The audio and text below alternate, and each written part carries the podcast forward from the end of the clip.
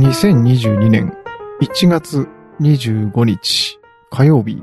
23時2分です。現在外気温は3度。非常に寒い毎日が続いております。で、えっ、と、久しぶりの更新になるんですけれども、なんやかんやといろいろあって、今日は火曜日か。土日と週末に収録しないっていうのは割と最近日常になって決めたんですけれども、月曜日、あの、いつもは岩見さんと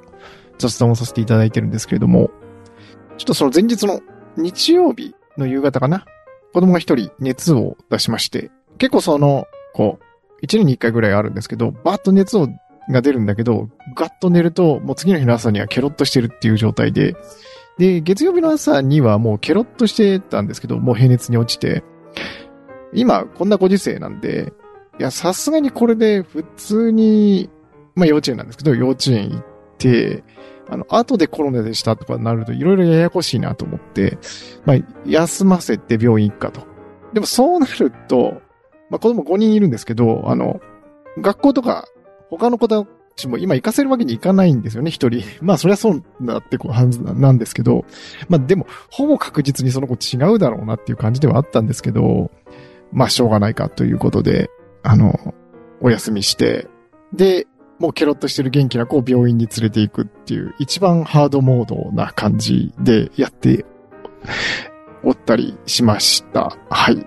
まあで、お医者さんもね、もう、もう慣れたもんですよね。あ、そんな感じなら、あれですね。まあパパパッと見て、まあただのちょっと風邪かなんかだったんですかねって。明日から大丈夫ですよということで、まあ今日は一応日常が戻ってきたというような感じですね。で、まあ小学生組なんかは、あの、とばっちりで休んで、あの、宿題が2日分今日来たみたいな ぶつくさ言ったりしてますけれども、まあしょうがないよねというところで、えーあったりもしました。はい。で、そうこうしてる間になんかいろいろ話したいことが溜まっているというか、あの、先週かな？あの、岩見さんの配信で、その、泡の中にいて、私は壁の中にいてっていうところで、で、あの、ぴょこさんに、そこにコメントというか、感想というか、聞いていただいて思いたことなんかを配信していただいて、それ聞いて、あ、すごいなと思って、なんかいろいろ話してみたいなと思ったんですけど、まとまらず今日に至るというような感じでございます。はい。で、本当にあのタイトル通り何も考えずにボンと収録ボタンを押してみたんで、あの、全然何かがまとまってるわけでもないし、今からこう考えて話すんで、あの、何か得られるかっていうところを聞いて得られるわけでもないと思うんで、あの、その辺をご承知いただいて聞いていただければと思うんですけど、で、誰に言い訳してるんだっていうと、あの、こう自分がどうしても、こう、気負いすぎて、うまく話さなきゃって気負いすぎて、結局話せない、ゼロで終わるっていうのが多いんで、もうとりあえず自分に対するハードルを下げようかなという感じでございます。はい、前置きが長い。えっ、と、で、前回、フィルターバブルとエコーチェンバーって言ったかな。で、前回自分が壁の中にいるっていう配信の中でお話したときは、どうも、フィルターバブルの方を、しか、どうも視点がなくて、で、そうだな、最初にまず経緯をお話ししなきゃいけないんですけれども、あの、その文脈で、あの、岩見さんの配信の中で多様性の科学という本がご紹介されていて、で、その本をまあ読むっていうか、まあ、オーディオブック化して聞いてみたんですけども、これがすごく良くて、あの、うん。ただ、内容がすごすぎて、あの、かなり消化できてないんで、どういう感じかっていうのがなかなかお話できないんですけれども、まあちょっと、その、抜き出してこれからちょっとご紹介していこうかなとも思うんですが、あの、まず、そのフィルターバブルとエコーチェンバーって、まあ似たようなもんかなと思ってたんですけれども、この本によると全然違うもので、フィルターバブルっていうのは、要するにこの、フィルター、自分の周りに泡ができてて、まあそれがフィルターの役割、もしくはバリアみたいなもので、あの、情報が外から入ってこなかったり、歪められてしまうっていうことなんですよね。なんでこの、フィルターバブルもう難しいは難しいんですけれども、対策としてはコインの裏表で、あの、対策できる感じで、あの、外のことが分かんなかったり歪められてるから、外のことを知ればいいんですよね。とりあえずまず第一の大好きで。だからコインの裏表で知らないんだから知ればいいじゃんっていうので、なんとかなるっていうことなんですけど、でもまあそれはそれで、まあ大変だと思うんですけど、あの、知ることをどうするかとか、そういう問題もあるんで。エコーチェンバーっていうのは、あの、最初はその、自分の話したのが反響してそれが聞こえるみたいな、そういう話かなと思ったんですけれども、実はそうではなくて、どうもこの本によると、この自分がこう思うんだけどっていうと、同じような考えを持った人が周りにいて、いやいや、自分もそう思うよ。そういった、あの、同調する意見が返ってくると。そうなるとどうなるかっていうと、その、同じような意見を持った、だから自分と似たような人たちばかりが、まあ、まあ、あの、いるところにいると、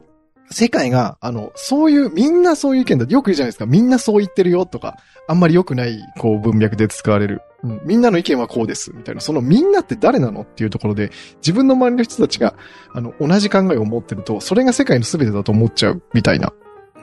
で、それが、たちが悪いのが、あの、フィルターバブルと違うのは、エコーチェンバーの場合は反対意見とかも耳に入ってる。でも、自分の考えはこうで、こっちの方が絶対正しいんだっていう風になっちゃうっていうようなことらしいんですよね。っていうか私の理解で合ってるのかわかんないんですけど。だからこっちの方が根が深いなと思って、だから情報自体は知ってるけど、絶対自分はこっちの立場だって、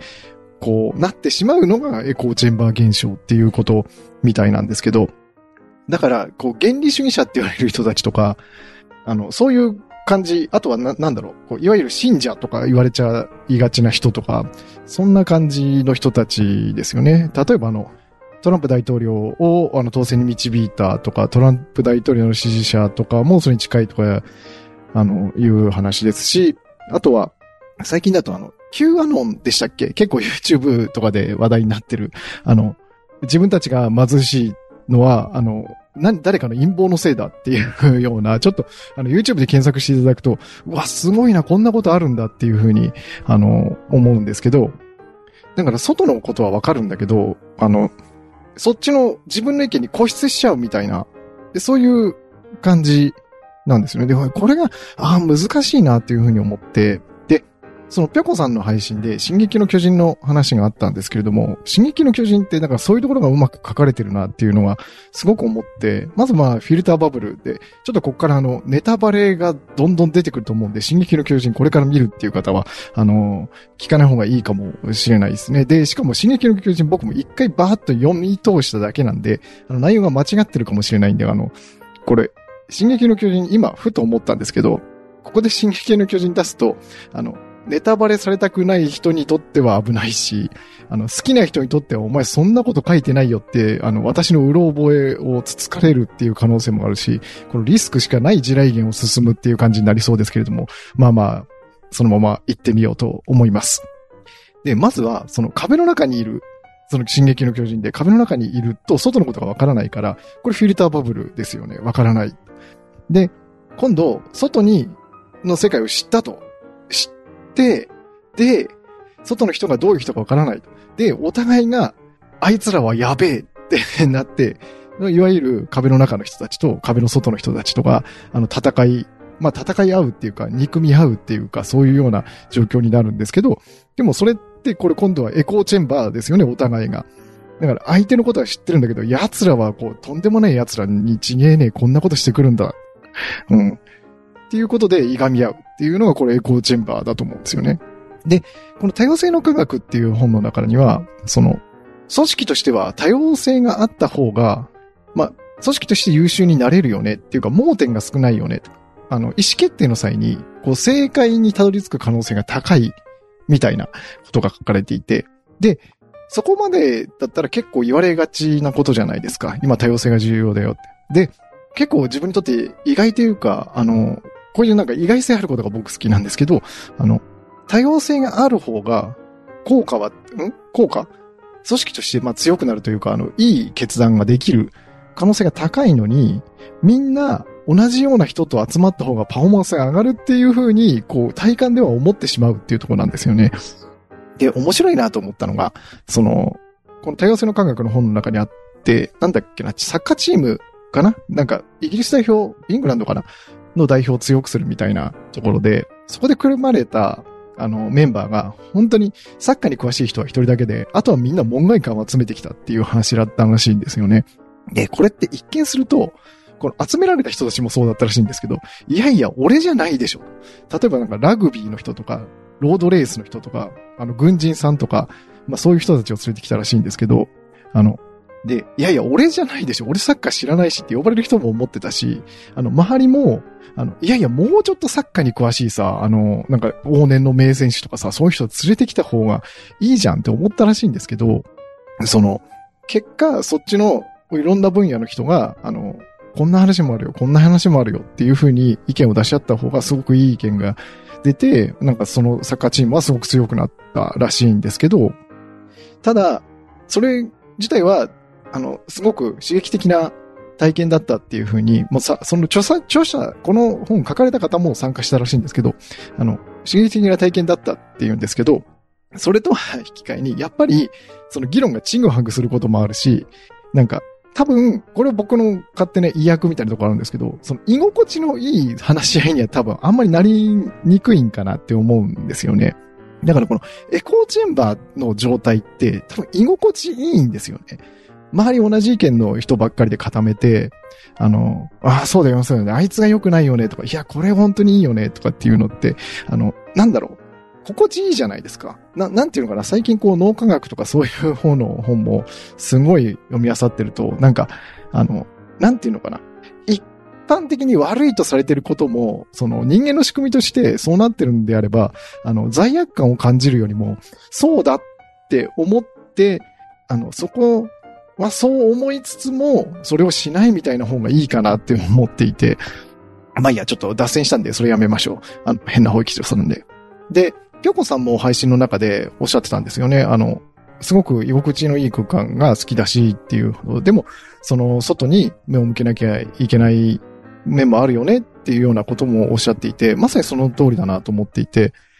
だから、エコーチェンバーって誰しもなってしまうし、居心地の良さを求めたら、ある程度エコーチェンバーっていうのは避けられないことなんだと思うんですよね。同じ意見の人たちだけで周りでいて。だって、例えば、生活する最小空間の家族の中で あの、家族の意見がみんなバラバラで、あの、飯食いながらも毎回喧嘩みたいになったら、それ嫌じゃないですか。だからそれはいいんだけど、今エコーチェンバーな状態なんだっていうのを、こう自覚してるかどうかっていうのが重要なのかなっていうふうに思ったんですよね。で、結構この多様性が、よりも、その、なんて言うんだろう、似たような人が集まったもパフォーマンスが出るっていうふうに勘違いしやすい原因っていうのが、あの、やっぱりパフォーマンスは足し算みたいに思っちゃうんですよね。まあ自分もそうなんですけど、あの、例えばこの多様性の科学の中に出た例で、あの、何らかの学者さんとかに、そのもっと効率よく研究を進めるには、まあ、どんな人材が欲しいですかっていうと、大体、あの、自分と同じような人が欲しいっていうらしいんですよ。それ気持ちすごくわかりません？あの、自分はすごくわかるんですよね。なんかこう仕事とかしてても、もう一人自分欲しいなっていうふうに思うじゃないですか。確かに単純作業とかは、あの、2倍になるし、その、同じ、全く同じこと考えてる人間が2人いれば、その、なんていうの、コミュニケーションコストがかからないから、そういう意味ではいいよっていうところあると思うんですけど、でも、その意思決定するってなったら、全然2倍にならない。もう害にしかならないですよね。本当に。究極のエコーチェンバーですよね。同じ、全く同じ考えの人が2人いるってなったら。うん。だからそうなると、あの、強みの違う人たちを組み合わせるってことになると思うんですけど、あの、それ、またちょっと別の話になっちゃうんだけれども、あの、ストレングスファインダーの時も思ったんですけど、強みの違う人で、あの、自分の弱いところを強い人に補ってもらって、まあ、誰かに弱いところを自分の強みで補う。それがチームだよ、みたいな話もあるじゃないですか。でもそれ、実際やろうと思うと、一番の問題点って、そういうデコボコが違う人たちって、大抵馬が合わないってとこだと思うんですよね。だから一緒にいて居心地はあんまり決して良くないっていうことが往々にしてあるのかなっていうふうに思って、うん。